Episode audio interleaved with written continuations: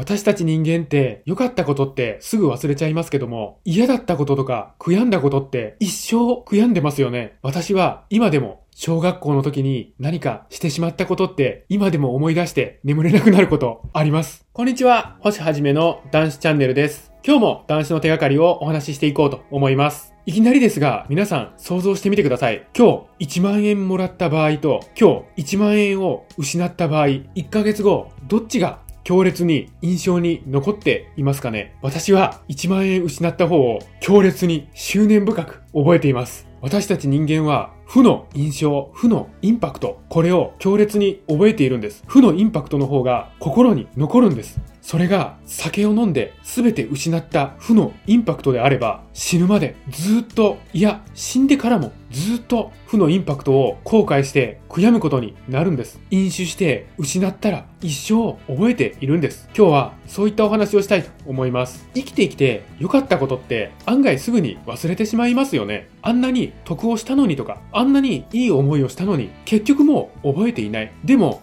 逆に悪かったこととか嫌だったこととか悔やんだことってもうずっと覚えていますよね。これは脳の画像解析で実際に裏付けられていることなのです。科学的に証明されているんです。人間の脳は利得よりも損失に大きな反応を示すんです。では、飲酒して負のインパクトが残ったら、体の不調を無視して飲酒を続けて、その結果、取り返しのつかないことになってしまったら、心も体も社会的にも信頼を失ったら、どうでしょうか？大切な体を壊してしまったら、心を壊してしまったら、大切な関係が壊れてしまったら、そうして負の感情とかインパクトは一生残ってしまうんです。消えることのない負の遺産としてずっと抱えていかなければいけないんです。心にこういう思いを持っていませんか？そろそろ酒やめないといけないな、こういう思いを持っていませんでしょうか？そろそろ酒をやめないといけないな、これではおそらく10年後もその先もずっと飲むことになってしまうんです。今日、今から断酒をしましょう。今日、今、この瞬間が人生のターニングポイントなんです。目先の快楽で断酒を先延ばしにしていった結果、その結果っていうのはもう悲惨なんです。希望の断酒、希望しかない断酒を今日から始めましょう。たとえ失敗したとしても、それも断酒のうちなんです。失敗、エラー、これがなければ成功はありえません。一番いけないのは断酒に踏み切らないことなんですよね。断酒して